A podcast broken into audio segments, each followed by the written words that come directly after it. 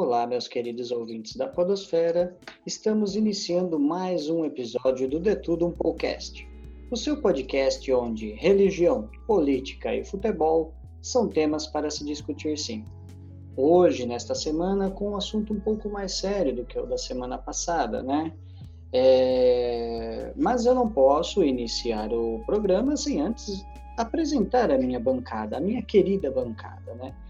E aqui comigo ele, sempre, Gabriel Dias, o homem por trás do notebook que está me ajudando nesta jornada de podcasts. Salve Brasil! Salve pessoal, prazer estar aqui com vocês mais uma vez. Esse programinha que já está ganhando o coração do povo brasileiro. Está mesmo, viu? Estamos alcançando mais pessoas a cada semana. Isso é bom. Números alarmantes. e também agora a nossa primeira convidada do gênero oposto ao de todos os que participaram até o momento. Ela que é formada em psicologia pelas Faculdades Integradas de Jaú. Atualmente trabalha como psicóloga na área clínica nas cidades de Jaú e Bauru. É ela, Isabela Camargo. Olá, gente, tudo bem? É um prazer estar aqui com vocês. Agradeço o convite do Michael e do Gabriel por estar aqui. E é uma honra ser a primeira mulher aqui no podcast de vocês. Não, primeira de prazer, muitas. É, o prazer é todo Tem nosso. Tem que trazer muitas mulheres mesmo. Vamos, vamos trazer. Nós estamos discutindo isso, viu? Já, já estamos, já está na pauta. Já está, já está no, no planejamento. Eu sou Maicon Cândido, host aqui por trás também do notebook, quarentenado. E por que quarentenado? E por que trouxemos ela, a Isabela, uma psicóloga?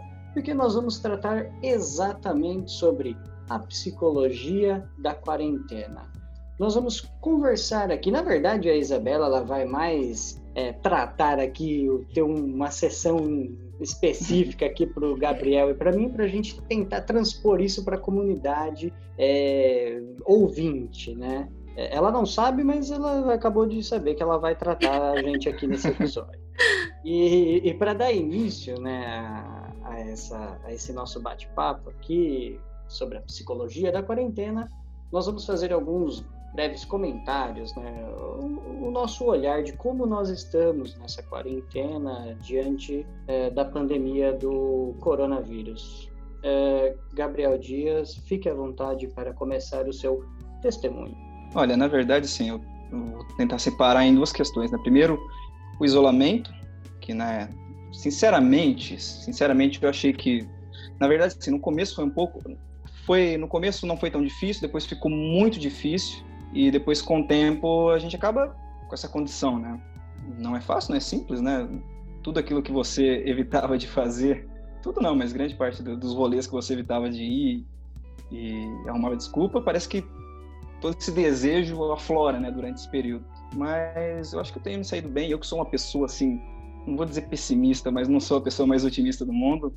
Eu, eu procuro às vezes olhar por uma perspectiva mais uh, otimista, porque as pessoas da minha família, as pessoas que, que estão perto de mim, eh, ainda não tiveram nenhuma complicação séria em decorrência desse vírus maldito.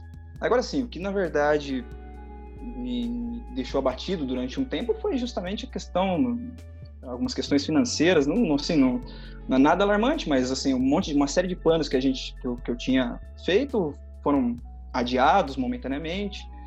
A gente também, eu acabo me pegando, às vezes, refletindo de uma maneira triste, né, pensando na situação de algumas pessoas que a gente é, convive e, e vê que está numa situação bem pior que a nossa.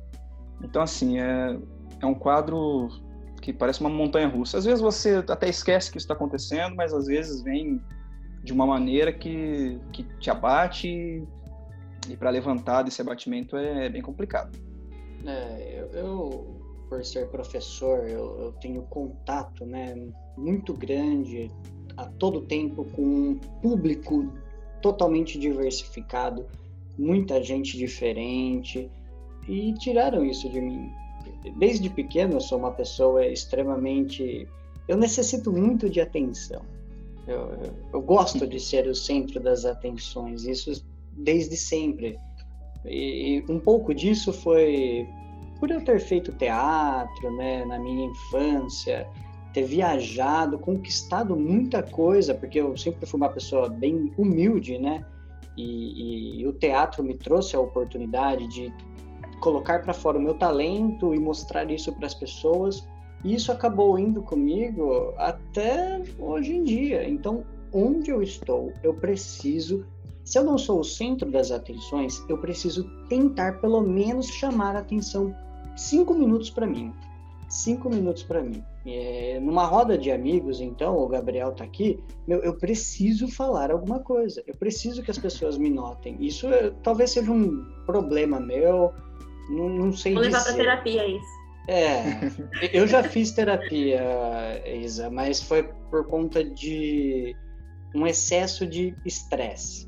Eu era uma pessoa, eu uhum. trabalhava em hospital, né? Eu, ah, imagino. É, então eu via muita coisa, eu sentia muita uhum. coisa e, e isso estava fazendo muito mal para mim. E, e, lá também eu precisava do meu protagonismo. Tanto é que eu briguei com muita gente lá à toa, só porque eu queria brigar.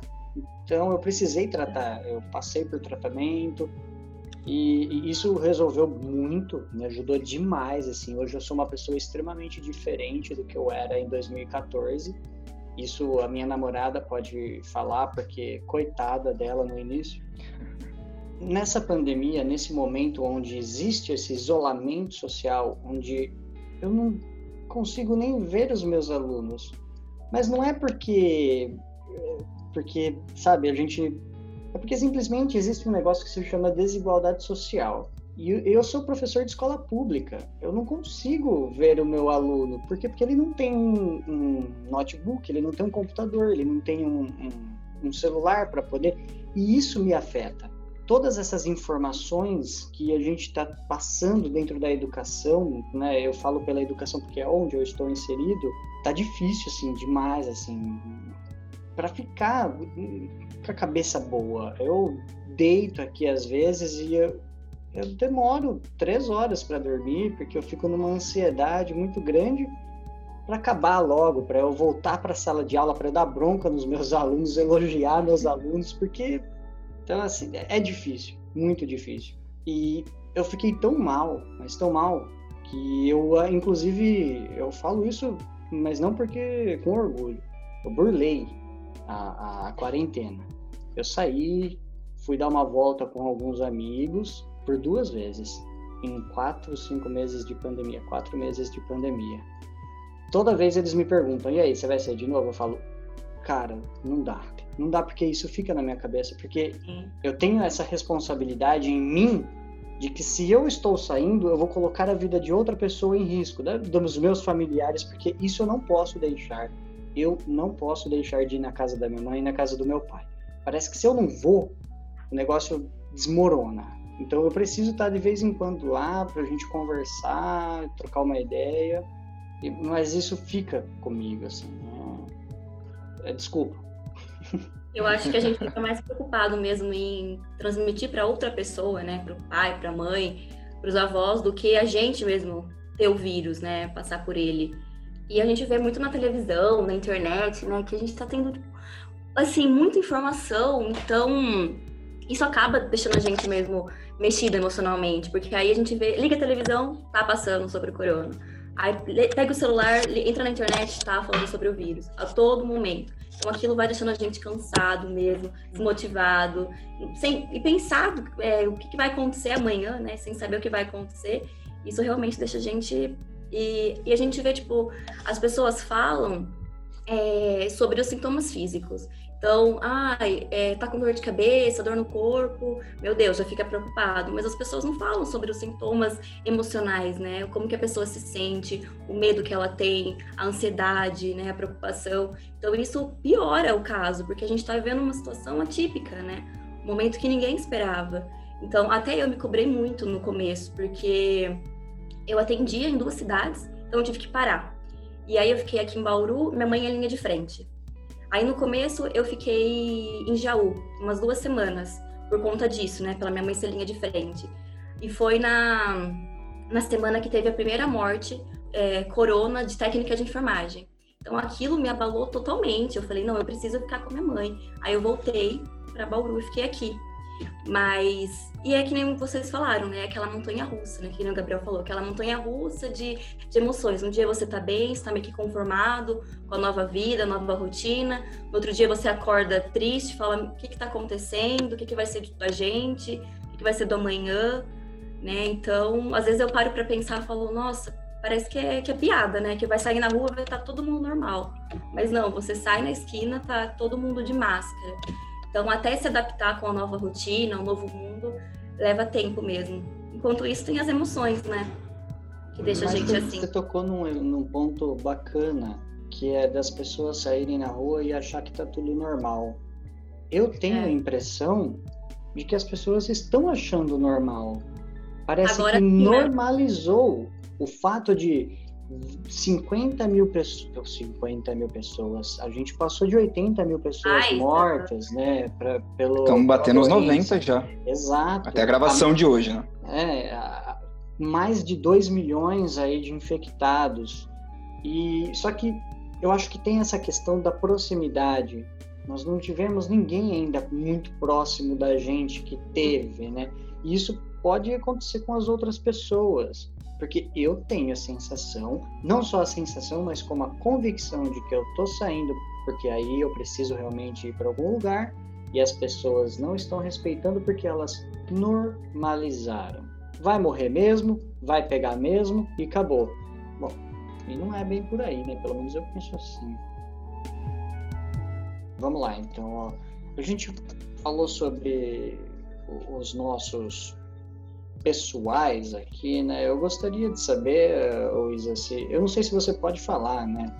Se você está atendendo pessoas, né, com é, com algum transtorno, né? Como as pessoas, né, que você está tratando, elas estão lidando com a pandemia, né? Como que elas estão como que está a situação, como essa situação ela está afetando o cotidiano, né, dessas pessoas em, em relação a qualquer coisa, a gente sabe que gera muita ansiedade, eu acabei de falar, uma depressão que talvez possa se tornar crônico, eu não sei se é esse o termo específico. Fala um pouco pra gente aí do, do que está acontecendo. A depressão, a depressão, na verdade, ela já é um transtorno, né? Então, se a pessoa tem, ela é, tem um transtorno. Não, aí não tem o crônico, né? É só um mesmo. Ah, e ótimo. ansiedade, assim, no geral, todo mundo tem, né? É uma emoção natural do ser humano. E eu estava até pensando sobre isso esses dias, que eu falo que é o mal do ser humano, né, ser ansioso. Porque a gente fica planejando a nossa vida, o que vai fazer daqui uma semana, daqui um mês, daqui dois meses. Isso é normal, a gente faz isso mesmo. E aí a pandemia veio para mostrar que a gente não tem controle sobre isso. Porque a gente não sabe o que vai acontecer amanhã. Então, é uma das maiores queixas no consultório, né? E também conversando com amigas, porque a gente fica preocupado, falando, nossa, quanto tempo vai durar a quarentena? Ninguém sabe, né? E a ansiedade é uma coisa normal, só que quando começa a afetar muito a rotina, o bem-estar, o sono, principalmente, a pessoa fica pensando muito no amanhã, isso pode gerar um nível mais alto de ansiedade e pode gerar o transtorno mesmo, né? E aí tem, assim, as recomendações sobre isso, né? Porque, a gente, porque cada pessoa tem sua individualidade. Então, às vezes, o que funciona para mim pode não funcionar para outra pessoa. Então, eu sempre tento perguntar para a pessoa o que, que você gosta de fazer no tempo livre, né? Que agora só tem tempo livre para a maioria das pessoas, assim, que eu estou atendendo, né? Então, o que, que você gosta de fazer? O que, que você, quando tinha uma rotina normal, a sua rotina, que você falava assim, nossa, eu gostaria de fazer isso, de aprender algo novo. E hoje você pode fazer, né? Pode aprender. Então é tentar adaptar, né, uma nova rotina mesmo, se reorganizar. Mas você está vendo, você vê o que aumentou, é que assim, eu, você, com certeza. você trabalha com isso, né, com pessoas uhum. que têm é, um transtorno, que têm uma ansiedade, que elas te procuram para isso. Eu acho que, Sim. inclusive, todo mundo deveria fazer tratamento. Sim, todo mundo deveria ter a experiência certeza, né? de passar pelo um tratamento psicológico, é, ter essa, essa análise né, clínica. É, mesmo quando você acha que você está bem. Eu acho que a, a é. análise clínica você tem que passar não quando você está mal, quando você está no fundo do poço. Né? Quando você está nas condições normais da, da sua, evitar, né? da sua condição mental, para evitar, justamente. É, então. Uh, e Bom. É, a psicoterapia é um divisor de águas, né, na vida de todo mundo. E eu vejo muito assim, autocobrança, principalmente da adolescente. Porque imagina, o adolescente tem já alguns que não gostam de ir para a escola, né? E aí tem que estar tá obrigado a ter aula à distância, o EAD. E aí? E aí tem as cobranças, então é muito difícil conciliar, né? Então até acostumar com essa nova rotina, também as pessoas da faculdade, né, que é, tem aquele pensamento, ah, eu perdi um ano da faculdade, perdi um ano da minha vida, né? A gente começa a pensar nas coisas negativas disso, porque é difícil mesmo a gente pensar numa coisa positiva em relação ao que estamos vivendo, né? Por isso que é importante buscar trazer aquilo para nossa realidade, né? O que eu posso fazer hoje para melhorar isso? Então, aumentou com certeza o nível de ansiedade de todo mundo. Isso é comprovado, né? Você coloca no Google e aparece que aumentou muito mais. Inclusive, as mulheres têm a maior porcentagem de ansiedade. E você sabe o porquê seria assim? Porque elas talvez sejam, não sei, as. Acho que é a Elas questão. Tarefas, de... né? Pela questão de multitarefas, é, por cuidar da casa, do companheiro, dos é filhos. Então é muito sobrecarregada, né? E tem também um fato, ainda falando sobre a mulher, que é muito preocupante, que é a violência doméstica, Sim. tendo homem e mulher dentro de casa praticamente o tempo todo, ela aumentou em, números significativos. Então, assim, Sim. mais um agravante que, que, prejudica a saúde da mulher durante essa pandemia. Caso extremamente preocupante, cara. Se é, você imaginar que só, a mulher né? tem medo de ficar com o marido dentro de casa. E não só a mulher, como também, é, claro que com as mulheres é, está sendo mais significativa, mas os adolescentes, as crianças também estão sentindo isso. Porque, na verdade, o problema é o homem ali dentro da, da casa, né? Vamos colocar que ele é o, o que está gerando todo esse transtorno, né? E com esse isolamento social, ficando.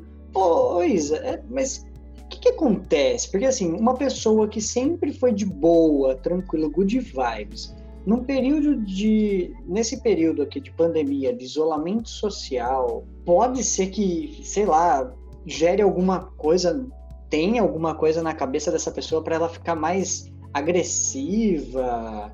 Porque, Você fala em relação ao homem? Ao homem, ou alguém da casa, entendeu? Porque pensa numa. Eu mesmo, eu sou um cara muito tranquilo. Só que, sei lá, por um um destino aí da pandemia, me fiquei muito louco e dei uma chacota na minha namorada. Não que isso aconteceu, pelo amor de Deus, eu chamo ela aqui, hein? Se ela quiser me denunciar, ela pode. Mas é, aconteceu. Tem alguma explicação assim para essa pessoa do nada ter esse tipo de comportamento, do, do como ela é um mecanismo de defesa? Não sei. Pode ser também, porque que nem é falado, né? A gente tá vivendo uma situação que a gente nunca viveu. Então, aquilo pode trazer emoções diferentes do que a gente está acostumado a ter, né? Então, uma pessoa que ela é good vibes. E, mas por que, que ela é good vibes? O que, que ela faz para ter essa, essa boa energia nela, né? Então, ela tem uma rotina, ela medita de manhã, ela trabalha, ela vai no yoga, ela, ela faz educação física, tipo, exercício físico. Então, e aí? Aí ela fica proibida de fazer tudo isso. Então, o que, que isso vai gerar nela? Não, então, que, é não que isso justifique Imagina, fazer. Uhum. É Mas... que eu acho que para falar do homem abusador já entra em outro assunto, entendeu? Que é um assunto também que eu gosto muito de falar. É, mas assim, é, eu não quero entrar nesse assunto que é. Que senão a gente vai horas aqui falando. Não, então vamos guardar, porque a gente faz um episódio especial só para isso. A gente Você coloca já tá convidado para o próximo episódio. Todas as minas aí pau nos homens. É... Não, então, mas deixa só eu. eu Por favor. É que, assim, a gente foi citando vários exemplos aqui de. de não só não de classe social, é, mas de, de, de, idade, pessoas de idades diferentes, de gêneros diferentes, que sofrem de maneiras diferentes é, com tudo isso. Eu fico imaginando, assim, tipo, uma pessoa que tem um, um comércio pequeno, que vive disso, aí de repente ele está impedido de trabalhar por uma prevenção sanitária, por uma questão da saúde, uma questão maior que é uma questão que, que vem antes, que antecede o lucro, que é a vida. Né? Ou então uma criança que de repente tem uma dificuldade de, de, de, de aprendizado mesmo com o professor na sua frente, de repente está vendo o professor tendo que dar aula para 20 alunos no computador e a internet não funciona, ele não consegue compreender direito, aí tem a mulher que fica sobrecarregada dentro de casa. Então, assim, é, é uma loucura é, agravado pela incerteza como a gente não sabe quando isso vai ter fim, se esse papo de vacina aí com esse presidente maluco. Uh, então, assim, fica no meio desse tiroteio e a gente não sabe para que lado que vai. E, e, fica difícil mesmo controlar a, a, emoção, os sentimentos, manter a sanidade mental durante esse período. Então, assim, é, é assustador a proporção uh, que, que esse vírus ele toma na, na, na vida pessoal, das, uh, na vida das pessoas, né? É, é preocupante, cara. É, falar desse assunto é importante, mas é incrível como ele tem o poder de, de abater a gente, justamente por essa questão da gente não de estar tá cercado por incertezas. É, isso que, que o Gabriel falou é, é, é complicado, né? Partindo assim, então, para o próximo, é a quantidade de informações que as pessoas estão tendo na, no, no seu dia a dia. Até ontem, ninguém queria saber bulhufas sobre diferentes doenças. Ninguém. Hoje sai uma notícia de um, uma bactéria, de um vírus que foi encontrado inclusive na China também, mas. Sabia. É. Foi encontrado lá e todo ano, todo ano sai uma lista de potenciais que podem saltar para o ser humano e causar uma pandemia, alguma, algum vírus, alguma, principalmente vírus. Vírus, se tem uma coisa que pode aniquilar a, raça humana em muito pouco tempo, se chama gripe. Se a gripe ela tiver uma mutaçãozinha ali para ter uma letalidade um pouco que já mata bastante gente, inclusive a gripe. Só que ninguém sabe, tá vendo? Ninguém sabe disso. Só que hoje tá todo mundo sabendo. Gripe mata isso, mata. Ah, porque tal coisa matou mais do que a Covid. Meu, para. Entendeu? Essa sobrecarga de informação que as pessoas têm, elas não sabem tirar. Muito vai pela educação. E eu não digo de educação informal, né? É de educação formal mesmo. Dela parar, olhar para aquilo, ler, interpretar e falar: não, isso aqui tá certo, fonte, sabe? Da onde tirou isso daí? e ah não, isso daqui tá errado, isso aqui tá estranho, não é isso aqui. Que são as fake news da vida, né? E só que isso traz uma, uma, um ambiente tóxico, principalmente na internet. Eu digo isso porque você pode entrar agora na página lá do Central da Notícias, que eles vão colocar. Hoje, inclusive, teve mais duas novas mortes aqui na cidade de Jaú, confirmadas pelo Covid-19 a avalanche de comentários negativos, de criticando, mas não é criticando o vírus, o governo, não, é criticando o jornalista que está fazendo o trabalho dele de informar as pessoas. Então, tudo.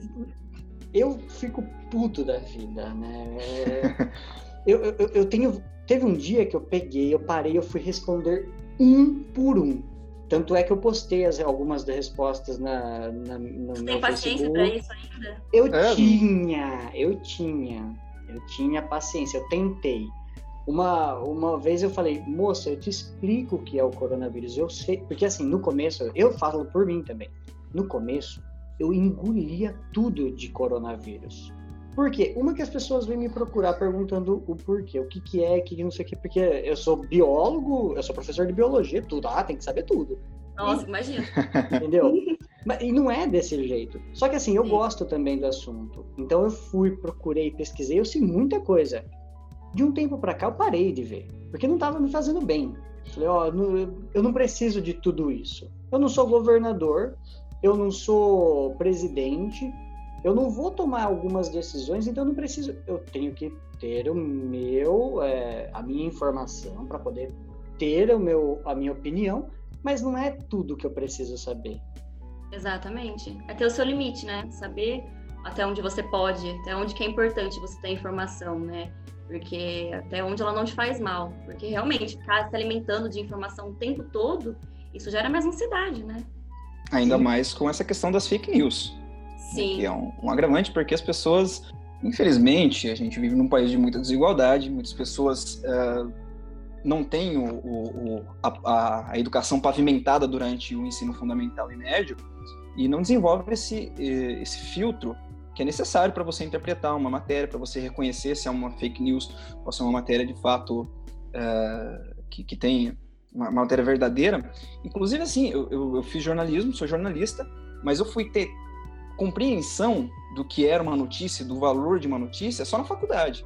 Eu não tive essa noção durante o ensino médio, nem no cursinho. É, então é complicado você cobrar uma coisa de umas pessoas que a gente não tem certeza se elas tiveram mesmo esse apoio educacional durante os anos de escolaridade dela. Então é um assunto extremamente complicado, agravado por pessoas que fazem questão para defender o seu ego, para se proteger de, de alguma maneira, é, de tentar enganar as pessoas e fortalecer a sua opinião, a, a, o seu posicionamento, o seu ponto de vista, né? Então é um quadro muito sério, muito sério, até porque a maioria das... Mas isso justifica atacar outras pessoas também, Gabriel? Também não, não, justifica. não justifica de maneira, Eu de acho maneira que você nenhuma, de maneira nenhuma. Não só pode, como deve discordar.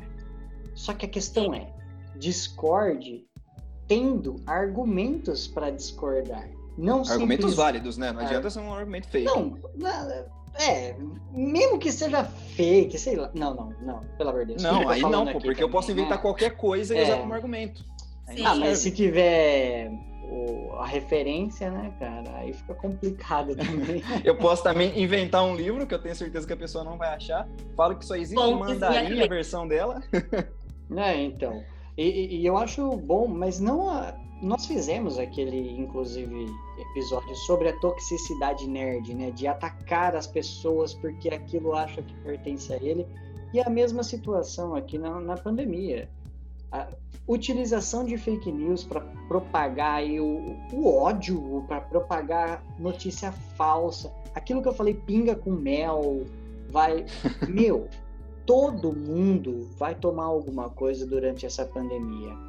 O índice de fatalidade da- do coronavírus é de 0,2%. Então, assim, se você tomou e melhorou, significa que não é porque a pinga com mel foi boa, foi porque seu sistema imunológico simplesmente funcionou legalzinho, que não deu tempo para o vírus se propagar, de se proliferar dentro do seu organismo. E não, pinga com mel resolve. Toma aí, chablau. Olha, se não mata o corona, mata um monte de germe que fica elogiado no nosso corpo, porque olha, esquenta que nem. E, então, ô, ô, Isa, que, que- por quê? É é um comportamento também de, de defesa da pessoa, de. Sabe? Não sei, eu preciso entender. Eu juro que eu juro. Eu preciso entender essas É, O pessoas. que, que leva uma pessoa Olha. a criar uma fake news ou, pra- ou simplesmente xingar a outra. Eu, tudo bem que eu gosto de xingar também, mas não, não a todo mundo. Né? É, entendeu? O que que acontece? Eu quero entender essas pessoas, porque eu quero dormir bem e não ficar pensando nas merda que elas colocam na porcaria de uma rede social como se fosse mudar o mundo essa essa frase, essa frase nojenta que ele que a pessoa colocou, entendeu? Eu, nessa eu vou ficar te devendo, porque eu também não entendo. Eu acho que só uma boa terapia mesmo para poder entender porque que leva a pessoa a fazer isso, né? Só uma boa terapia para poder re- realmente ver o que que tá acontecendo. Mas se isso te incomoda tanto, por que não evitar ficar lendo os comentários? Eu parei de fazer isso porque eu, eu me deixava nervosa. E eu, como psicóloga, também tenho que ter um certo assim, limite para eu poder ficar respondendo comentários no Facebook, né? Então eu falava assim, principalmente essas páginas da, da cidade, né? Você quer passar nervoso, é só começar a ler os comentários. Então eu parei. Leio ali a notícia, é importante? Ah, legal. Pronto, sai. Porque senão você vai sentir vontade e vai querer xingar todo mundo. Né? E uma eu tô- eu sou. é, curiosidade. Eu preciso. É uma. É, bem- é, que vem de dentro de mim, assim, fala, o que, que esse filho da puta vai falar hoje? Deixa eu ver. E aí e eu procuro saber se é sempre a mesma pessoa, porque aí eu fico, nossa, hoje lá vem, hein? O que, que vai falar hoje? É, quarentena eu, da eu... tá, tá boa. Zero coisa pra fazer. Meu Quarentena Deus da pessoa tá. Pois é. Não, coragem. Eu já tô, na verdade, abandonando o Facebook aos poucos. Eu quase não, muito pouquíssimas vezes ao dia. Cara, é, acompanhar comentários em sites de notícias, principalmente quando envolve tragédia, é, tem que ter um copo de Rivotril pra ir tomando de canudinho do lado, porque senão Nossa, é difícil. É uma coisa que deixa, um- causa muita inquietude, é, que, que incomoda, que, que chega a causar até uma, uma- um sentimento semelhante à dor, porque você se sente impotente diante de tanta agressividade, de tanta Sim. coisa nada a ver. Então é uma coisa que, que deprime mesmo, que abate de uma maneira muito severa. E uhum.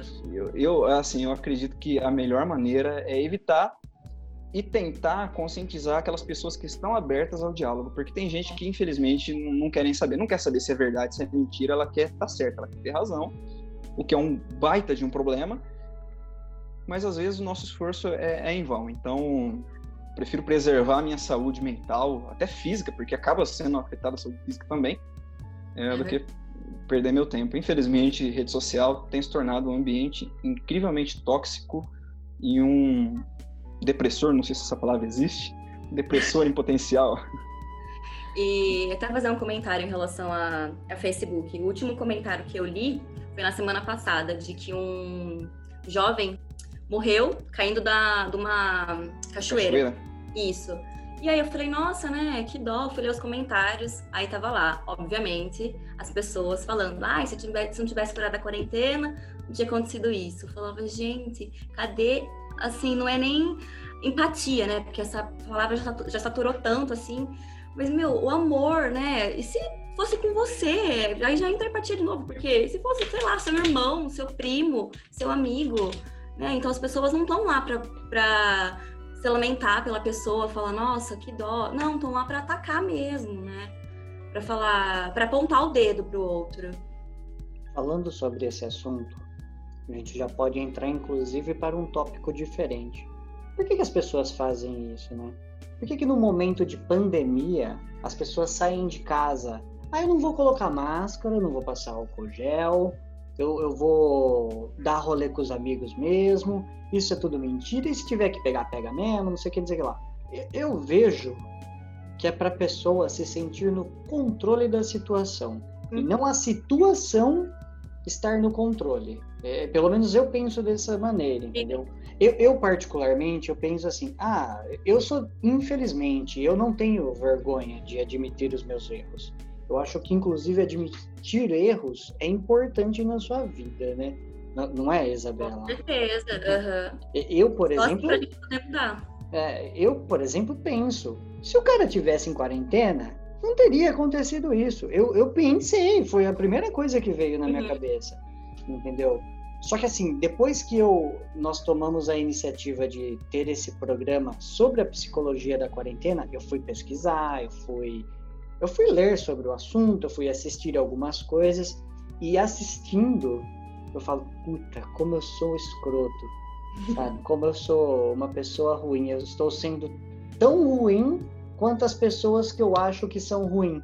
Que é a mesma situação de, por exemplo, eu saí com os meus amigos. Eu ia falar isso agora. Tava esperando você eu? terminar. Eu saí com os meus amigos. Eu passo na frente do Dona Branca, de, de sei lá, de restaurantes aqui em Jaú. Eu falo o nome mesmo. Falo porque a polícia não faz nada também. Passo na frente. Tá uma galera, uma fila, todo mundo no cangote um do outro, sem máscara, sem nada, lá, curtindo a vida à, à toa. E eu passo de motinha, de boinha, com a minha máscara, porque eu precisei ir no mercado fazer alguma coisa. Eu falo, filhos da puta. Filhos da puta que estão fazendo essa aglomeração. No outro dia eu vou lá e saio com os meus amigos. Entendeu? Eu, eu, não, eu não é tentar fazer assim, ó, nossa, eles estão em mais pessoas, é maior o risco deles do que o meu. Cara, é a mesma situação. Erro é erro, né? É o mesmo erro entendeu? E depois, só depois que a gente decidiu fazer o, o, esse episódio, que eu fui pesquisar, fui olhar e falei, meu, eu sou tão errado quanto eles. Só que eu me sinto bem, porque assim, as pessoas elas precisam ter a sua mente de boa, né? Só que essas duas saídas que eu tive com os meus amigos em quatro meses de quarentena, elas me fizeram tão bem que eu aguento mais quatro outros meses em casa, entendeu? Então eu não sei até que ponto foi ruim. Porque eu não sei se eu, fosse, se eu iria aguentar, porque nós vamos até o final do ano com isso daí. Entendeu? Nós vamos. Vai, a, a, vacina se der certo, tomara que dê certo. Tanto faz a da China, tanto faz a de Oxford. eu caguei, eu quero que todas deem certo, porque aí todo mundo vai ter direito à vacina, muito mais mercado, muito mais doses. Tanto faz a que eu vou tomar. Elas Funciona? Beleza. Mas só vai ser o ano que vem, não é esse ano. É. Então eu não vou. Eu não, eu, nós temos um grupo, né? Desculpa eu estar tá falando muito. Não, é, entra naquela questão de né? eu, é, entra naquela questão de eu ser o protagonista, sabe, de, de querer atenção, mas eu, eu tô realmente preocupado comigo às vezes. Nós temos algum, um, um grupo né, do, no Telegram dos amigos e, e, teve um dia que eu desabafei. Eu falei, gente, eu não aguento. Eu preciso de um abraço. Olha isso. Eu preciso de um abraço de vocês. Eu preciso apertar a bochechinha de vocês, assim. Eu preciso dar um beijo na boca. Eu dou um beijo na boca de cada um de vocês. Eu preciso disso. Eu tava muito mal. Porque a gente tá, é acostumado, né, com esse contato uhum. físico, abraçar. E, nossa, a primeira vez que eu vi meus avós, no começo da quarentena, eu vi na calçada, de máscara. E meu avô, assim, né, coitado, falava assim: ah, entra, filha, não dá nada, não, entra. Só até aqui toma um café rapidinho. Falei, não, vô, não pode. Então você fica meio assim, né? E, mas é isso, a falta de poder abraçar, assim, as pessoas. É o que acho que machuca mais a gente, né? Que deixa mais, assim, essas emoções.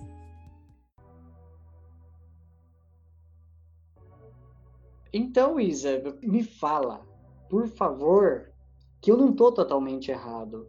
Eu sei que é errado, mas eu não estou totalmente errado de tentar deixar minha mente sã, de minha, deixar minha mente tranquila para continuar minha vida normal. Eu sei que não está normal. Eu sei. Eu sei muito que não está normal. Mas, por favor, me fala que. Tá, então 50% vai errado e 50% certo. Me ajuda. Como que você lida com esse 50% errado? Vamos lá. Porque eu não vou falar cara, que você tá errado. Isso da cara, sua eu, eu jamais, eu jamais pensaria nessa pergunta. Que maravilhoso. que pergunta maravilhosa. Cara. Não adianta então... as pessoas falarem, ai, você tá errado e você não tem essa consciência. Você não, sabe que você tá errado, você falou sei, isso, mas até que sei. ponto isso para você tá de boa? Eu fiquei mal durante a semana. Eu, inclusive, eu falei pro Gabriel. Eu, eu fiquei mal.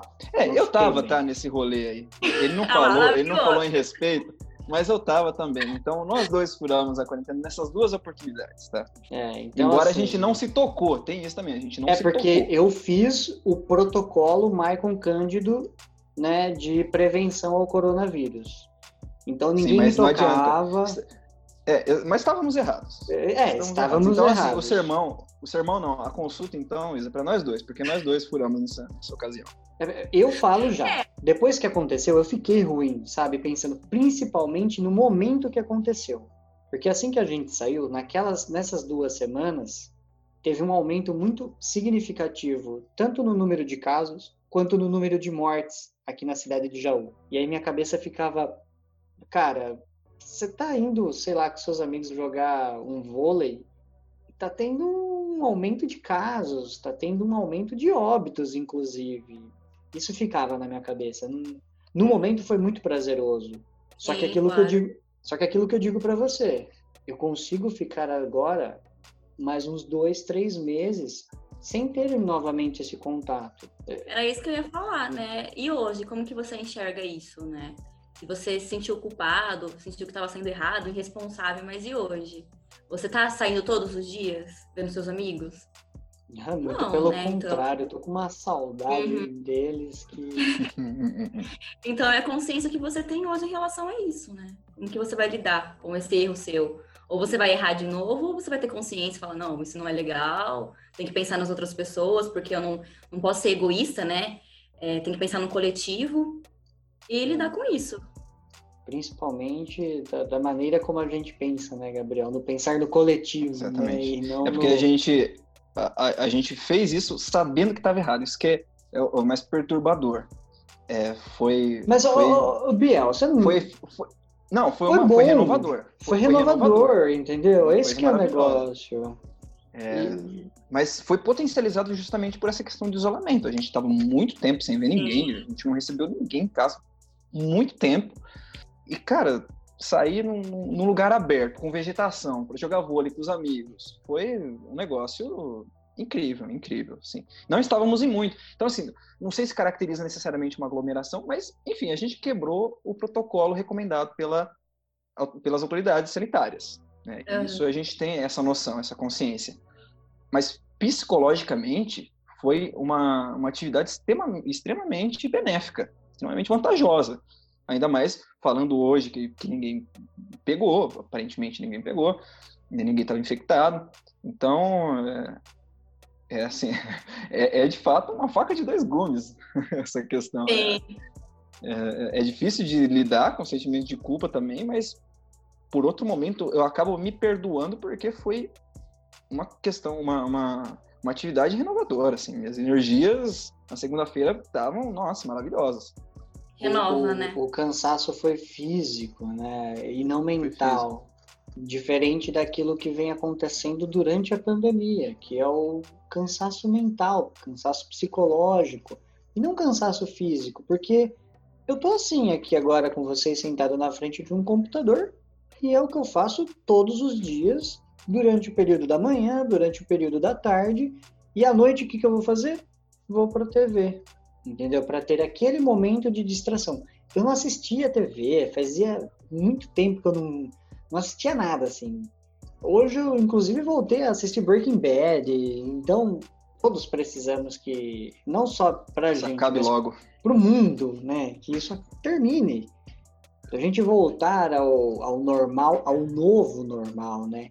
Eu ia falar, é, é um novo normal, né? É, Porque o novo normal. A gente está acostumado, não vai mais ser. Mas e aí, ó?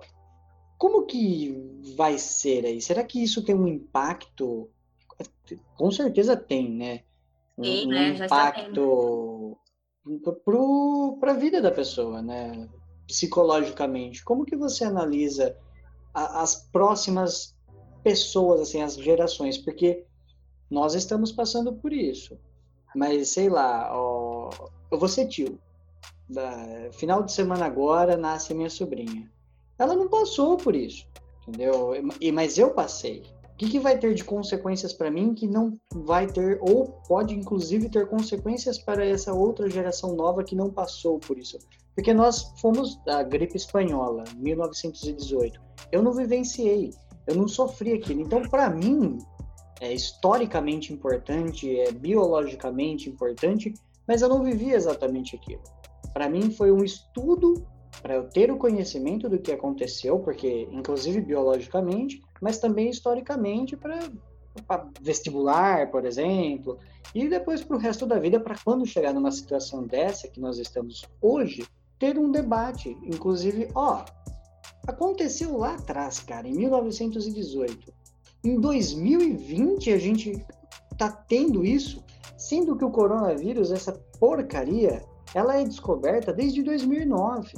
Todo mundo está avisando sobre isso e ninguém faz nada a respeito. Inclusive esconderam que estava acontecendo alguma coisa. Olha, olha a bosta que fizeram, entendeu? Olha a merda que fizeram. Olha o 2020 que eu estou vivendo por conta de um vírus que tem RNA e uma cápsulazinha de gordura, velho. Ô, mano, eu tô, tô, eu tô ganhando gordura pra caramba nessa quarentena. E, e, o cara que. É microscópico isso daí, meu. Eu, eu fico puto. Eu sou biólogo, eu entendo disso, mas eu fico puto, cara. Como que um bicho. Bicho, nem bicho, é um vírus. Destrói. Tem controle da situação. Destrói tudo. O mundo parou. O mundo parou. Mas é que nem você falou da próxima geração, né? Quando vier a próxima geração, por exemplo, seu sobrinho, quando estiver estudando a história 2020, né? Ela tá o, o dicionário falando, né? Uma bíblia gigante falando do 2020. Para ele vai estar tá normal o que ele está vivendo. Então ele vai pensar, nossa, em 2020 que começou a mudar as coisas, né? Então para a gente se adaptar a isso, depois de tantos anos, né, na nossa geração, é difícil. Agora para próxima geração vai ser uma coisa normal. Ele entender quando que foi que mudou né, o novo normal para ele, né? Pra gente vai ser um novo normal, mas para eles não, vai ser uma coisa normal. Então, sei lá, a pessoa, que nem na China, a pessoa tem uma gripe e já anda de máscara. Pode ser que daqui uns anos seja normal aqui no Brasil? Pode ser, pode ser que não. Então, se acontecer isso de rolar a máscara mesmo, quando a pessoa tiver com gripe normal, daqui uns anos, e a próxima geração achar aquilo que é uma coisa normal. E a gente não, fala, não, na minha época não era assim. É assim porque aconteceu tal coisa. É, então, vai ter um impacto sim, mas para a próxima geração eu acredito que não, não tanto que nem está tendo para a gente. Né? É, se a nossa geração, na teoria os pais da geração seguinte, né, os antecessores da geração seguinte, tivesse uma uma consciência um pouco melhor, principalmente aqui no Brasil, de conscientização das questões da saúde, seria até uma questão benéfica esse novo normal. Uhum. Né? Justamente Sim. a Isa citou o hábito de usar máscara quando você está doente. Na, na, na, naquela parte da Ásia, Japão e, e, China, ele já tem esse hábito, Coreia do, do, do, Sul também. Ficou doente, coloca uma máscara pensando no próximo, que eu não quero transmitir isso, senão vou atrapalhar a sociedade na qual vivo. É, não é... é nem só quando tá doente, viu, Biel? Eles usam todo dia, toda hora mesmo, cara. Sim, Verdade. Porque, na, China, é, na China, por exemplo, é, eles usam muito por conta da poluição do ar, que do eles ar, têm a, as fábricas loucas dele lá que a gente compra tudo Que é a cidade mais poluída do mundo, inclusive Exato. Então eles a máscara para eles é roupa, é um acessório, entendeu? É, é um adorno. Então, tá virando um acessório também, né? Sim. Essa, eu acredito, infelizmente, que a nossa geração não vai ter a capacidade de instruir as gerações futuras. Eu digo assim, lógico, né? A, a grande massa não vai ter essa responsabilidade, porque assim, uma vez que passou isso, infelizmente, a maioria das pessoas não vai aprender com essa situação e vai continuar é, novo normal. Então, para mim é normal, eu vou viver como eu vivia antes. Eu espero que esteja errado, sinceramente, profundamente espero estar errado. Mas. Ah, mas você acha que você está errado, que... Biel? No meio não, do eu negócio. Não, acho. Não, eu tô é, falando, então, eu no, espero. No meio da pandemia, os caras passando, empinando moto. brigando. Novinha brigando no grau aqui. É? Fazendo o quê? Você acha que vai ser, cara? Não vai. Por quê? A gente. Ah, isso me transtorna muito. Me transtorna Isso também é muito. É, parar pra pensar no que o outro tá fazendo de errado é, é foda eu quando eu vou para Jaú atender, eu volto de carona, o que também seria uma coisa errada, porque todo mundo entra de máscara no carro, mas é uma coisa que eu preciso fazer, felizmente, né? É, eu deixei de trabalhar no começo, mas assim, as contas chegam, então a gente precisa trabalhar, né? Infelizmente. E então eu tava vindo de carona. E aí eu espero a carona ali no, no McDonald's. Eu cheguei ali na Claudina, domingo à tarde, seis horas da tarde. Tava impossível, parecia é dia de, assim, Copa do Mundo, sabe? Todo mundo Sim. lá. Eu falei, gente, o que que tá acontecendo? nesse domingo, Isa? Não, acho que domingo. Ah, faz uns domingos atrás. É. Uns três domingos. Porque. É, mas se agora... a gente pegar nos próximos domingos, eu acredito que vai estar mesmo a muvuca. É que é... Eu, eu, não sabia disso. Eu, eu, porque quando eu precisava comer McDonald's, tem um aqui perto de casa ali, eu vou ali. Aí esse final de semana eu falei, ah, vou comer um Burger King. O que é aquela Claudina domingo à noite? Lembra quando era na nossa época de, de, de que a galera ia para Claudina e ficava com o som alto lá? Eu lembro porque eu ia de vez em quando pra lá. Eu não, eu não ia, então. É, eu, não... eu não frequentava esse ah, é, eu, eu, também não. Ah, eu, eu sou uma pessoa. Eu, eu frequentei diferentes tribos, diferentes Eclético, lugares. É, tava em diferentes situações, entendeu? Então eu, eu já fui pra lá, já fui um pouquinho no tal da Babilônia, eu já frequentei alguns ah, lugares ah, assim. E, então, assim, quando era viável e quando era ok, porque hoje não pode mais som, tal, por causa da, da lei, era uma muvuca. Agora tá pior que aquele, que aquele tempo.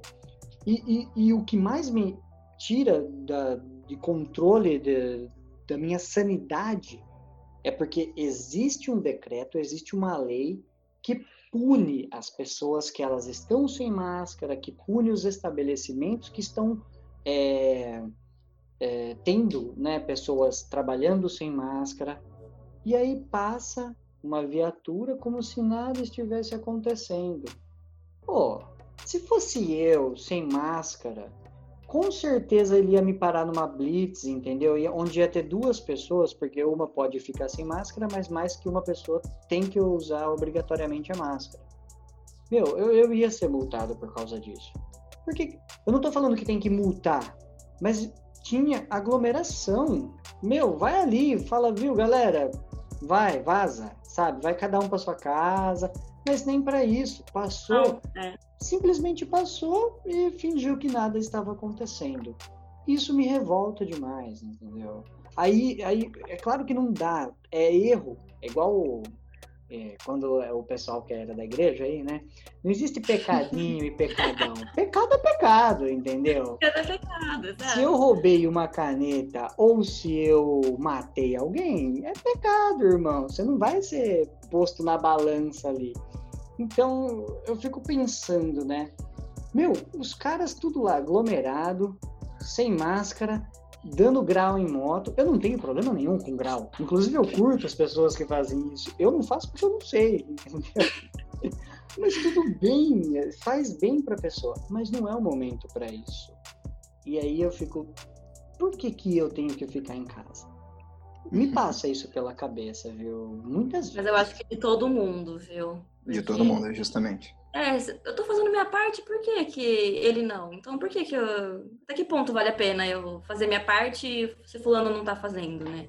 Só que a gente tem que pensar que sim, é importante a gente fazer a nossa parte. Né? Senão, se ninguém fizer, é que ferrou mesmo. Tem que ser aquela... Não é bem um ditado, mas aquele pensamento de que, tipo, ah, eu não tenho que ligar muito pro que os outros estão fazendo, tenho que fazer a minha parte, seguir minha vida, porque senão é, é complicado, que é, é revoltante você ficar se... É, numa situação dessa de isolamento e querendo sair, fazer alguma coisa, aí quando você precisa sair, você passa em algum lugar, você vê um monte de gente e fala, pô, que droga. Simplesmente revoltando. Ah, uma outra coisa que eu gostaria de comentar aqui, Isa, é a questão de, principalmente, da, da, é que a gente já comentou aqui sobre alguns casos, né, que a, a violência doméstica, mas existe também a, treta de, de, das famílias, né, que elas são, que acontecem por conta de, de, de partido, né, é partidarizado o negócio. Eu acredito no, no governo, então eu vou fazer tudo e vou apoiar esse governo mesmo sem. Meu, a gente não tem ministro da, da, da saúde, cara. Tem um general. Mano, o que, que esse general sabe fazer? O que, que esse cara sabe sobre saúde, meu? Não, virou uma palhaçada. Não, né? virou uma... Nós, nós somos chacota pro mundo. Pro mundo. Não é só porque o ai, Brasil tem pessoas, vamos mandar as vacinas lá para eles. Pelo contrário, a vacina tá vindo para cá porque a gente tem um potencial de é, propagação do vírus muito grande. Então fala, a gente precisa, não vai testar na, na Nova Zelândia que não tem mais é, casos, vai testar onde ah. o bicho está pegando, que no Brasil é um deles. Nós só não estamos piores que os Estados Unidos e talvez da Rússia, né? Mas a Rússia não fala que tá ruim, né? Fica aí no ar. A Rússia né? fala, é, a Rússia fala, os números não vão aumentar se eu não, não, não contabilizar os dados, né? É, exatamente. Eu concordo. E a mesma situação dos Estados Unidos. Se a gente não testa, não tem casos positivos, então.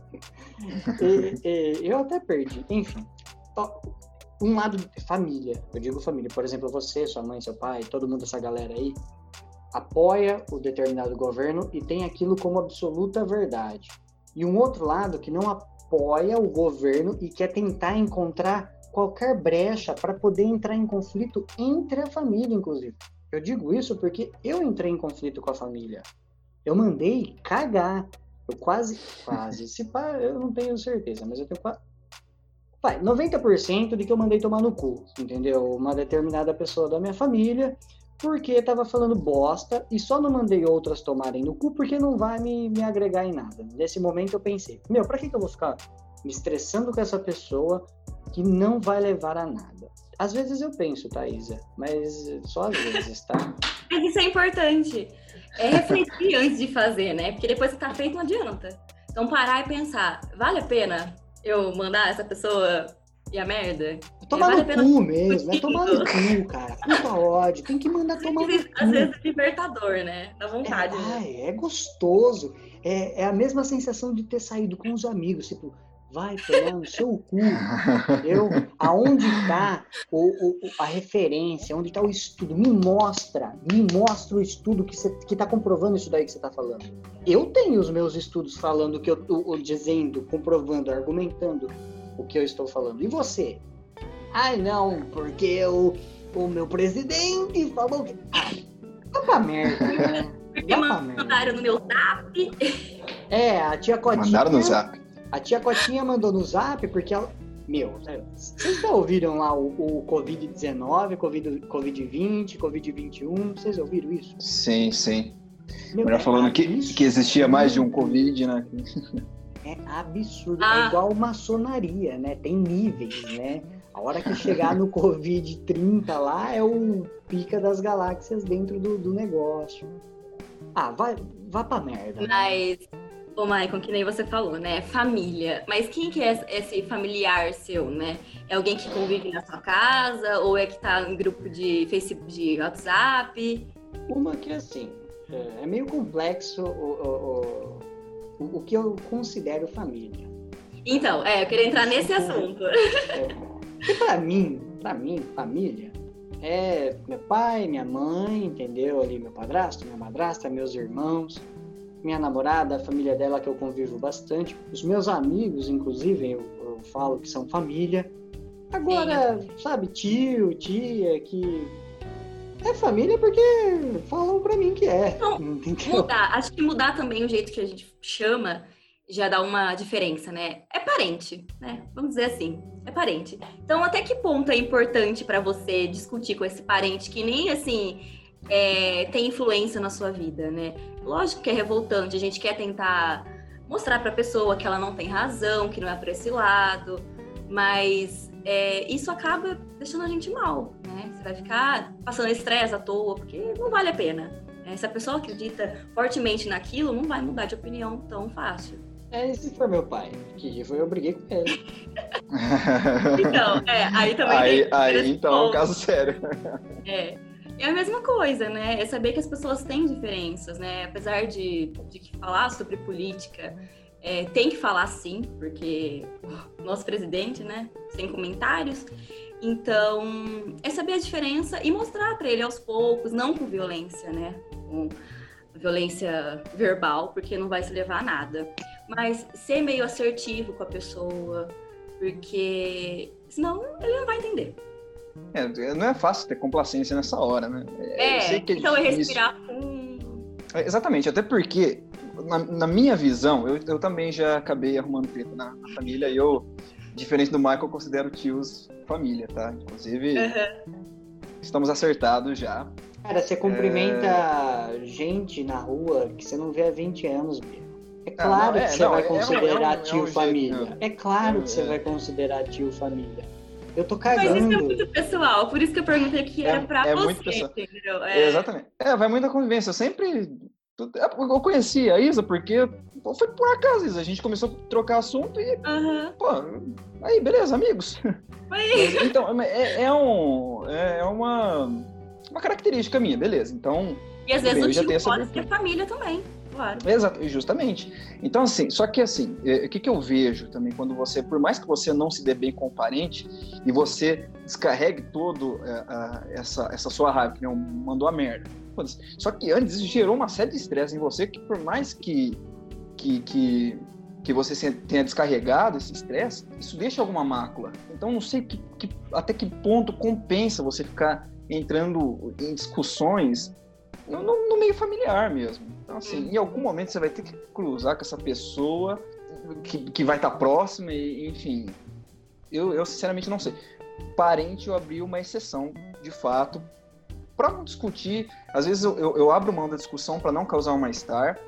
É, é, difícil, é difícil porque, assim, você vê às vezes uma pessoa que você ama falando uma coisa totalmente sem cabimento e você fica reticente de, de, de corrigir ela, de, de, de, passar seu ponto de vista, por causa do que isso pode desencadear.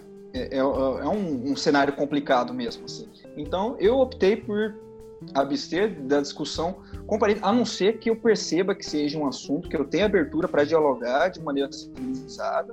Mas existe bem, revolução um sem paz? Olha, a história não contabiliza.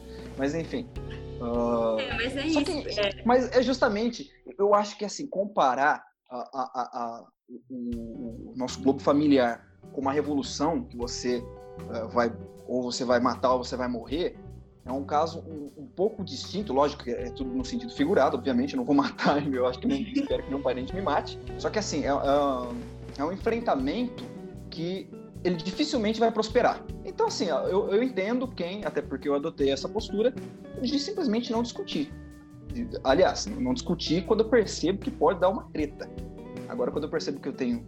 Eu, eu procurei, eu, meu irmão e minha prima, aquela prima que eu havia citado em off aqui para vocês, a gente procura uh, passar matéria no, nos grupos da família, é, mostrar que, tipo, ó, esse presidente aí não vai nas ideias dele, ele é louco, ele é louco, não sabe o que ele tá falando. Tem um militar, no, no ele colocou um militar para comandar a saúde, sem experiência. Então, assim, muito cuidado. Cloroquina, pelo amor de Deus, velho, sabe? É... Então, assim, são coisas que ele vai disseminando e as pessoas que estão propensas a, a, a filtrar, a, a, absorver tudo que ele diz, elas vão absorver e, assim, infelizmente, se você, você só vai causar um desgaste entre vocês e dificilmente vai ter uma resolução saudável esse caso. Então, eu, eu acredito, eu não considero que as pessoas sejam covardes ao ponto de, de não eh, de não discutir com parentes, de optar pelo, pela abstenção da opinião uh, diante do, do mau uso da inteligência de outra pessoa. Sério mesmo? Não, eu acredito não. Assim que é importante, sim, mostrar a realidade, a verdade para a pessoa. Mas que nem o Bel falou, se a pessoa não está disposta a entender aquilo, não está aberto ao diálogo, por que, que você vai ficar insistindo naquilo? Isso, vai desgastar isso, somente a você. Isso, sou professor. Faz três anos que eu leciono. Tá? Eu dou aula para 40 alunos cada turma. Eu já cheguei a trabalhar manhã, tarde e noite, entendeu? Em diferentes turmas. Cinco aulas de manhã, cinco tarde, cinco noite. Batidão. Sabe quanta gente não está interessado no que eu estou falando? Mas eu tenho que fazer isso e eu tenho que tentar colocar na cabeça dessa pessoa que isso é importante para a vida dela, porque uma coisa eu defendo, a educação. Eu acho que é um, uma das coisas que pode mudar mudar definitivamente a vida de uma pessoa é a educação. Isso é absoluto. Eu concordo, eu adoro esportes. Adoro. Entendeu? Acho que o esporte também muda a pessoa. Mas se tem um tiro que é certo, é a educação. Uhum. Entendeu? Então, eu preciso. Eu, eu, eu sou. Eu sou o professor Girafales. Eu sou exatamente o professor Girafales. Quando ele chega lá na vila, alguém tá, o Chaves fala errado, Kiko e eu, eu e Kiko. Eu sou esse professor Girafales, que eu sinto, eu falo, meu, eu preciso ensinar essa pessoa, eu preciso colocar para ela, principalmente quando eu sei do que eu tô falando. Se eu não sei do que eu tô falando, aí eu já, já é um. Já, eu fico mais tranquilo.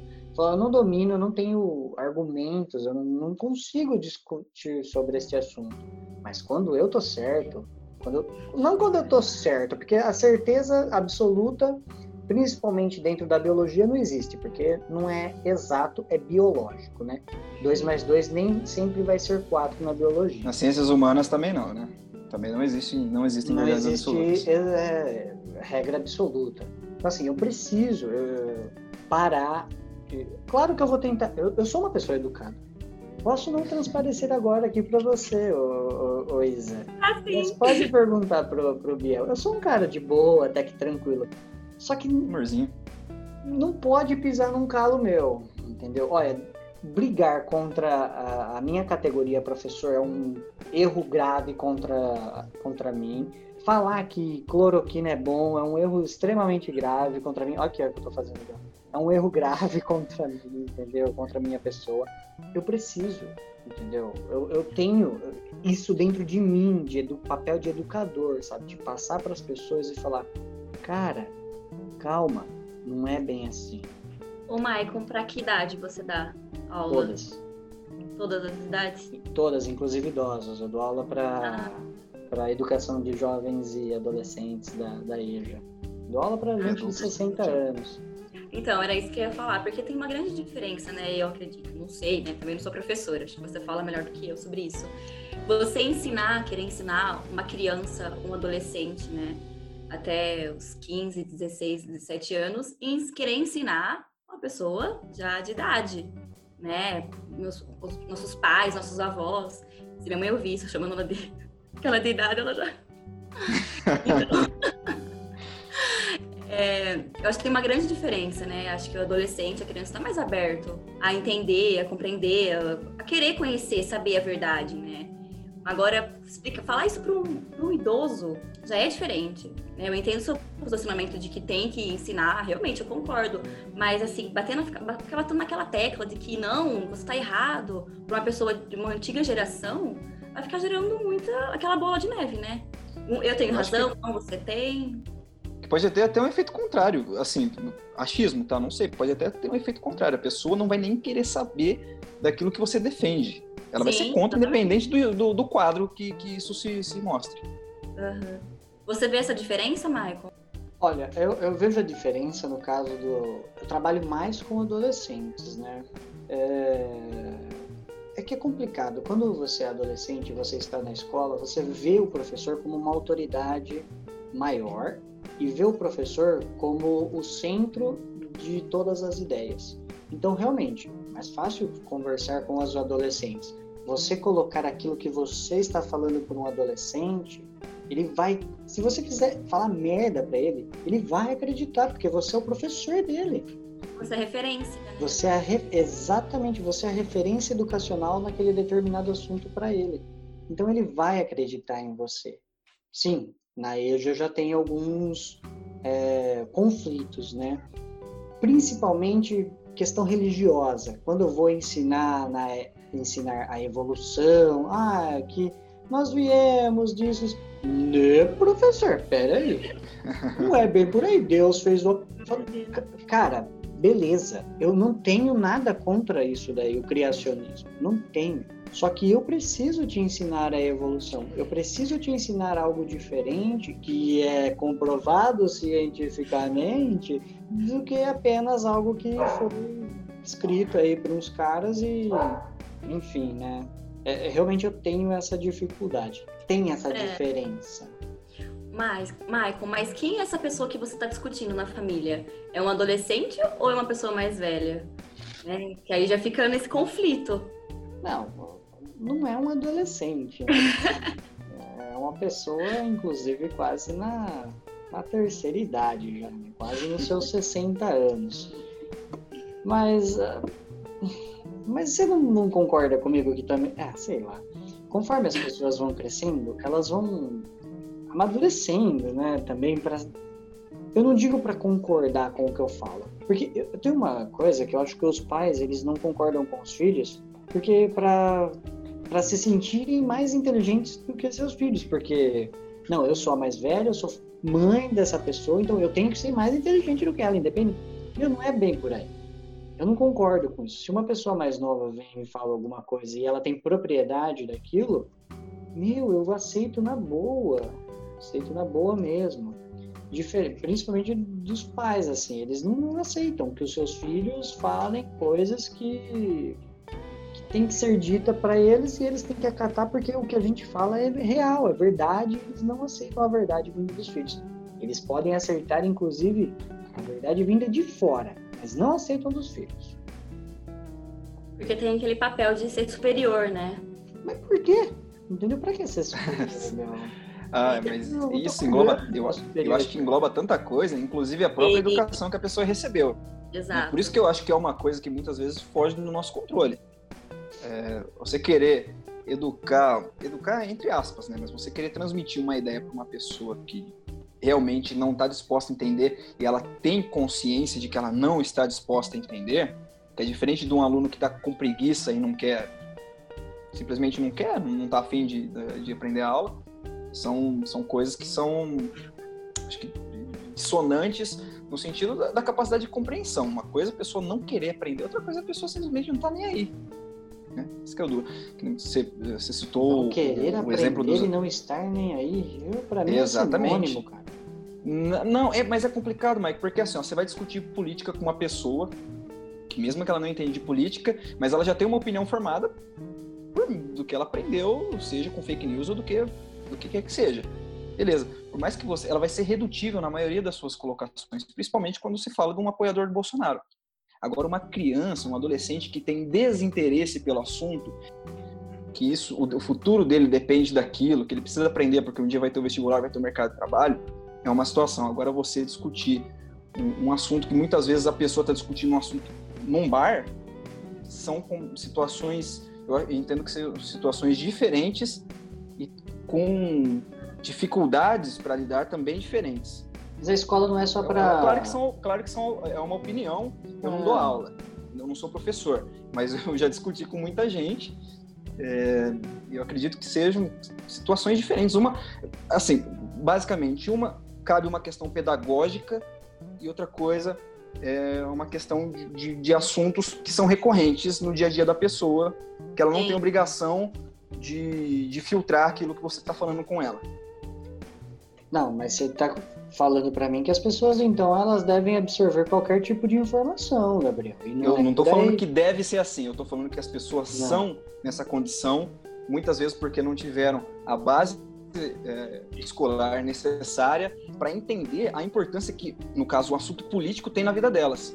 Entendeu? Isso que é trágico, mas infelizmente é uma realidade nossa. É, porque então, assim, a escola muito... não ensina só para vestibular, entendeu? A escola ensina para Não, Michael, eu sei. Não, eu, eu, eu, sei, mas... só que eu, tô, eu só tô colocando aqui em pauta, Você está revoltado com, é... esse quadro. Exato. Não, pois é, é, é uma. Eu acho que no final das contas a gente concorda, mas uh, é um quadro extremamente preocupante nos dois âmbitos, na saúde e uma pessoa que você está tentando esclarecer com ela uma questão que política devia ser uma questão básica para o conhecimento de qualquer cidadão. Infelizmente, não é. é. Não vamos colocar a política também num campo elitista que só quem tem o acesso é que, enfim, que tem acesso à escolaridade que entende política. Não é bem assim. A gente tem a disponibilidade de informação.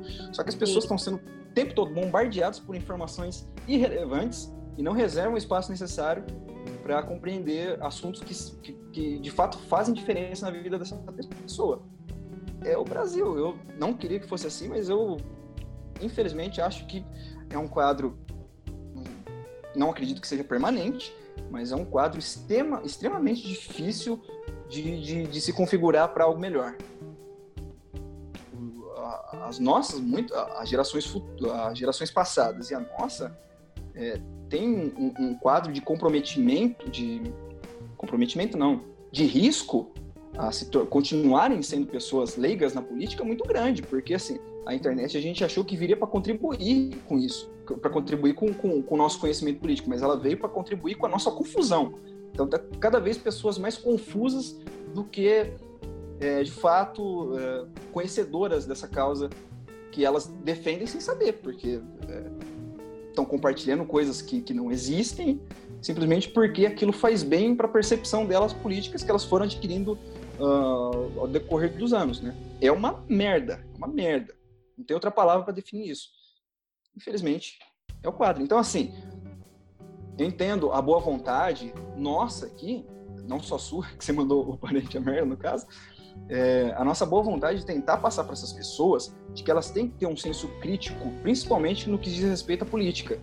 Mas as pessoas não foram programadas durante a vida para ter esse senso crítico e tentar explicar isso para uma pessoa adulta, beirando a terceira idade, é algo extremamente desgastante, complexo e praticamente inútil. Infelizmente. Sim. E aí, Isa? Você trata adolescentes, você trata é, pessoas de idade? O que, que você Sim. vê de, todo esse Tudo. aí? Eu, acho assim. Eu vou defender a minha categoria, vou defender a educação, vou de... e vou continuar com certeza brigando com parente, com quem quer que seja, para tentar colocar na cabeça da criatura. Pode ser um, é um problema? Talvez seja um problema. Não, se não faz mal, tudo bem. Não, mas eu faço mal às vezes para as pessoas, entendeu? Porque. Eu, não, não vezes... para as pessoas, para você, principalmente. Você não, tá... para mim não. Para mim é de boa. Mandar a pessoa a merda, para mim às vezes é legal, até gostoso. É às, às, vezes eu até que. Às vezes eu até queria ser assim, cara, mas eu não, não sou, não adianta, não é da minha natureza. E, eu e também já, já, passei desse ponto, eu, ó, só não quero discutir, vamos discutir, vamos ficar cada um na sua paz. Porque não adianta, né? Não, também não tenho essa paciência, não. Não tem essa paciência. O melhor é continuar plena. Enfim, né? Meu cliente, meu paciente, eu atendo, eu atendo criança, adolescente e adulto, né? Então, não, não falo sobre política lá dentro, né, no consultório, mas eu vejo essa diferença, né? Principalmente no pessoal que tem idade mais avançada, a dificuldade de entender o que a gente fala, né? Então, tenho que ter outra linguagem diferente. Eu vou Eu sempre, assim, com adolescente tem um jeito de conversar, e com o mais velho, terceira idade, 50 anos a mais, eu converso de uma outra linguagem, porque tem essa dificuldade mesmo. Complexo, complexo. Pessoas são complexas. É porque é totalmente diferente, né? Um professor, uma psicóloga falando. É. Né? exatamente. O peso da nossa, que a gente fala é o mesmo, né? Então, a gente sabe que fala, qualquer coisa que a gente fala lá dentro tem um grande peso para a pessoa. Então, por isso que eu tenho que, né, tomar um cuidado, certo cuidado para conversar, explicar. É, ainda bem que escola sem partido não foi para frente, né? Então eu ainda Sim. Né? tenho, eu ainda tenho um pouco mais de liberdade para tratar determinados assuntos dentro da, da minha queridíssima sala de aula. É, vamos partir aqui para um, um lado mais psicológico, né, Isa? Aproveitando, né, a sua estadia aqui conosco, né, a sua disposição para estar junto com a gente nesse bate-papo. Como que como que as pessoas, né, como, como lidar com algo que mexe com a vida a longo prazo? Quais recomendações você daria para essas pessoas? Porque é, é aquilo que a gente acabou de discutir, isso não vai, vai ser o novo normal, isso vai mexer com a gente para o resto das nossas vidas, o resto das nossas vidas. A geração seguinte talvez ainda sofra um pouco, mas talvez na outra geração já não tenha mais esse problema e seja apenas um marco na história da humanidade, do planeta Terra. Como que as pessoas elas lidam, né? Algumas recomendações para elas terem nesse momento. É como é, mais orientações mesmo, né? Porque tá todo mundo passando por isso, né? Por esse desafio de ter que se reorganizar, de criar uma nova rotina. Então, às vezes a orientação que serve para mim pode não servir para você, né? Então é importante procurar, buscar, saber, é, observar o que, que é que pode ajudar você no dia a dia, né? Então, que traga um equilíbrio emocional mesmo, né? Então, acho que. Vale descumprir a quarentena? Eu ia entrar nisso agora. para começar de tudo, fazer essa parte, sem entrar em desespero, então pensar, focar no aqui, no agora sem pensar no que vai acontecer amanhã, porque a gente não tem controle, né, sobre isso. Então, e já entrando nesse furar quarentena, já vou até é, sobre conexão com amigos e familiares, né? Porque já que a gente não tem esse contato físico, ainda a gente tem um contato via celular. Então é super importante, né, fazer chamada de vídeo, é, ligar para os avós para ver como eles estão, porque eles ficam mais carentes ainda do que a gente, né? Por esse falta de contato físico. Então, se conectar mesmo com as pessoas. E para começar assim também, dentro de casa, né? Já que tá todo mundo ficando muito mais dentro de casa, né? É, então, organizar como está a sua casa, organizar o seu cantinho do home office, deixar a casa mesmo como um, um lar para você, né? Para você sentir bem ali dentro. Então, organizar aquela gaveta que a gente fala, ah, depois eu organizo, deixa para depois. E nunca chega esse depois, né? Então, se sentir aconchegante dentro de casa mesmo. E ainda sobre a casa, é, a gente está tendo muito mais contato também com os familiares que moram dentro de casa, né? Então, não sei se vocês moram sozinho, com pai, mãe, namorada. Então, a gente está tendo muito mais contato. Então, procurar é, se conectar com essas pessoas que estão tá dentro de casa, é, compartilhar sentimentos, emoções que estão vivendo. Tem mais essa proximidade mesmo, né? Que isso é super importante. É, não se conectar só com o ambiente, mas também com as pessoas, né? E, claro, respeitando a individualidade de cada um, sabendo respeitar, né? E se dedicar à cultura e à arte. Então, ler, ouvir música. Acho que música é muito terapêutico, né? Então, assistir série. Podcast, né? Podcast, eu amo. Nossa, de paixão. Inclusive, já ouvi o seu, tá? que bom. Então, aprender algo novo, aproveitar esse momento, né? Para aprender algo que você sempre teve vontade, mas nunca teve tempo. Então, colocar como prioridade é, e além disso, de se conectar com as pessoas e com o ambiente, se conectar com você, primeiramente, né? Então, meditar. Eu acho que eu sou suspeita para falar porque eu amo, né? Meditação. Então, hoje em dia, que tem muita fonte para isso, né? Não sei se fala fonte, muito meio, né, para pesquisar, para achar meditação. Então, tem aplicativos. Então, no Spotify tem meditação guiada. Então você pode procurar qual melhor se adequa você, tem cinco minutos, bem curtinho para ir mesmo aprendendo, sabe? Se conectar. Então, e tentar manter uma rotina diante desse novo cenário, né? E a psicoterapia também é super importante. É, puxar uma sardinha um pouco pro seu É, lógico. Não. Exatamente. Não, basicamente, busquem terapia, façam terapia. Eu já fiz, já fiz. Tudo bem que eu fui num momento muito difícil da minha vida, mas a, a minha intenção é, é esse negócio, uma diferença entre a intenção e ir lá e fazer, né? Mas eu vou fazer.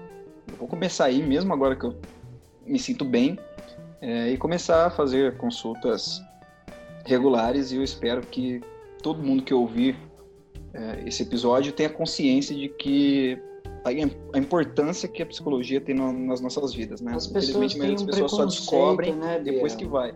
Tem. Justamente, tem, tem um preconceito, preconceito por achar que né? só, só vai louco e, e, e, psicólogo. Não tem nada a ver disso. Eu acho que é uma, um sinal de sanidade a pessoa procurar ajuda, inclusive. É, com certeza, né? E eu não falo isso por ser psicóloga, eu falo por fazer psicoterapia. Eu acho, nossa, fantástico, maravilhoso, um divisor de águas na vida, assim. Problema todo mundo tem, né? Então, Exatamente. É, você, você é humana, né? Não é porque você é psicóloga que você também não precisa de ajuda. Exato. Inclusive, eu tenho uma, uma teoria muito engraçada sobre psicólogos, ô Isa. Eu vou, vou quero é compartilhar. Que estereótipo aí, hein? Cuidado aí. quero compartilhar aqui com você.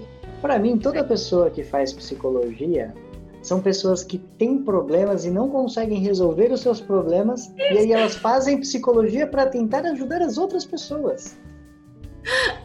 É aquele ditado, né? Eu falo isso muito pra uma amiga minha. Faço o que eu falo, mas não faço o que eu faço. Porque é isso o ditado, tá certo? É, não, é, é faço, isso aí mesmo. Faço o que eu digo, não faço o que eu faço. É. Isso. É, porque é muito isso, né? E eu me cobrava muito, muito no começo, quando eu comecei a atender. Porque eu falava, gente, eu tô falando pra pessoa fazer tal coisa e eu mesmo não estou fazendo isso. E aí eu levei isso para terapia e minha psicóloga falou, falou, Isa, é muito diferente, você é, você não tá sentindo o que a pessoa tá sentindo. Então é mais fácil você ajudar ela a encontrar o caminho certo do que você mesmo seguir esse caminho. Então isso que foi que me confortou e me conforta até hoje. É, a dor de uma pessoa não é a mesma do, da outra, né?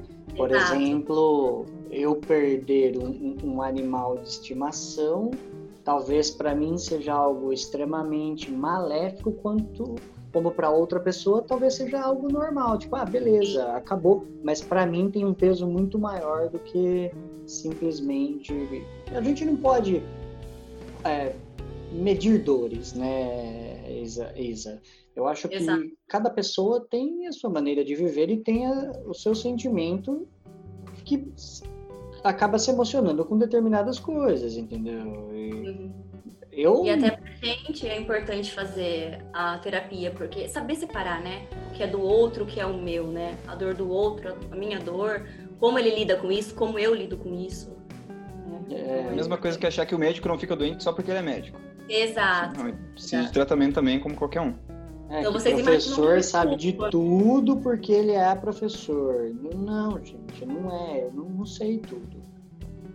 É complicado. Eu ainda tinha, é, tinha um Somos... preconceito com isso, né? Principalmente assim, em sair pra festa ou encontrar amigos.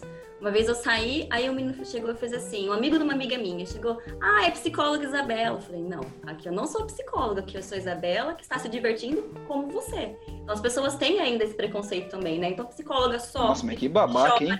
Se irrita, se estressa, sai, se diverte, dança, bebe. É humana, gente. é, uma, uma, uma amiga nossa, a Amanda, o Michael, o Michael também conhece, ela uma vez disse uma frase muito interessante, que ser psicóloga não é garantia de um de um bom psicólogo, de um bom psicológico, um psicológico uhum. sempre uhum. em perfeito estado de maneira permanente, né? Então é, acho bem interessante a gente, inclusive quebrar você usando a sua a sua voz aqui, Isa, para quebrar esse esse estigma primeiro que as pessoas têm que buscar o psicólogo não só quando está ruim, não só quando está no fundo do poço, e também de que psicólogo pô, é um ser humano como qualquer outro, né? Porque ele te ajuda, te conduz, né? Na, na saída para algumas questões que você enfrenta, é, que ele também ele sabe tem isso como manual da vida para si, né? Então Sim. acho bem bem interessante quebrar esses esses estigmas que ser humano é ser humano, não adianta. A complexidade está em, em qualquer um. Depois Exato. de eu confirmar a minha teoria aqui de que psicólogo é uma pessoa que não consegue resolver os seus problemas e vai resolver dos outros, eu... nós vamos encerrar aqui. Vamos... Foi uma delícia o, o, papo, hein? Foi uma delícia. Foi bem gostoso, foi super rápido. Vamos caminhando aqui para o final. Eu gostaria de primeiro agradecer ao Gabriel por mais uma vez estar aqui, mais uma vez estar aqui comigo, né, ao meu lado, para a gente tocar esse, esse podcast. E principalmente a você, Isabela. Muito obrigado por se dispor, por... foi muito em cima da hora. Confesso que a gente, meu, foi... tá, tá tudo fora do controle. A gente acha que a gente precisa fazer rotina. um tratamento para procrastinação, inclusive. É, exatamente. Ah, importante. Encontrar o equilíbrio aí. É, então eu agradeço demais você. Muito obrigado. Eu, eu adorei o papo, que foi, nossa, a gente está aqui há mais de uma hora e não parece que não, não passou nada. Passou foi muito tão, rápido, bem gostoso. É, é, bem isso mesmo a terapia, né? Você sai assim, todo de descarregar, né? Descarregado. Muito obrigado, Isa. Eu que agradeço, foi bem gostoso mesmo. Adorei participar e quero voltar mais vezes. E fica o convite para voltar outras vezes. Existem N assuntos que nós queremos tratar aqui no podcast, que com certeza a, a sua participação vai agregar muito, né? Existe o machismo aí que você acabou de falar que pode né, gerar um episódio. Meu. Seria bem interessante. Não, nós vamos fazer. Nós vamos fazer, inclusive. Fico no aguardo. É, nós vamos fazer, inclusive. Fica de não... prontidão, Isa. É, não, não, vamos ser nós homens que vamos fazer, vão ser mulheres. Vocês vão falar, vocês vão Olha que legal. nesse podcast e vão tocar esse episódio. Porque a gente é homem, homem não serve para nada. para procriar e olhe lá. Olhe é, lá. Bom, muito obrigado, Isa. Vamos caminhando aqui né, para os recados finais nós temos uh, alguns recados finais que a gente faz aqui na, nos últimos instantes né, do nosso podcast. Isa, fique à vontade para dar aí os seus recados finais, falar de rede social, sei lá, o que você quiser, o, o momento é seu agora. Fique à vontade. Se quiser me ensinar uma receita de alguma coisa, é, vai lá. Bom, eu vou divulgar então o meu Instagram para quem quiser saber mais sobre psicologia. Eu posto bastante conteúdo legal lá. Então é psico.isabelacamargo. Eu tô lá. E se precisar de alguma coisa. Ah, e façam terapia. Acho que é só isso mesmo. Mais importante, bem. façam terapia. É. mais é importante. É... Só tem a agregar. Gabriel Dias, fique à vontade aí para os seus recados finais. E aquela forcinha aí nos nossos, nas nossas redes sociais aqui do De Tudo Um Podcast. Vai lá, garoto. Olha, para você que nos ouve a primeira vez, sejam muito, muito bem-vindos. É, e para quem já, já criou aquela intimidade com a gente, muito obrigado. Continue e compartilhe é, esse episódio com quem você puder, dissemine nas redes sociais. Lembrando que vocês encontram a gente no Facebook, no Instagram e no Twitter, arroba de tudo no podcast, certo? E também tem o nosso e-mail, né? Se você quiser mandar alguma historinha, algum relato, qualquer coisa que a gente quer fazer um episódio só com os relatos que vocês mandarem pra gente, é de tudo um podcast, arroba gmail.com. Contamos com vocês e muito obrigado mais uma vez. Ah, bom, eu, eu vou dar aqui o meu recado final, que sempre sobra para mim falar do e-mail, mas o Gabriel falou do e-mail antes de mim. Então eu não tenho ah, recado final. Reforce.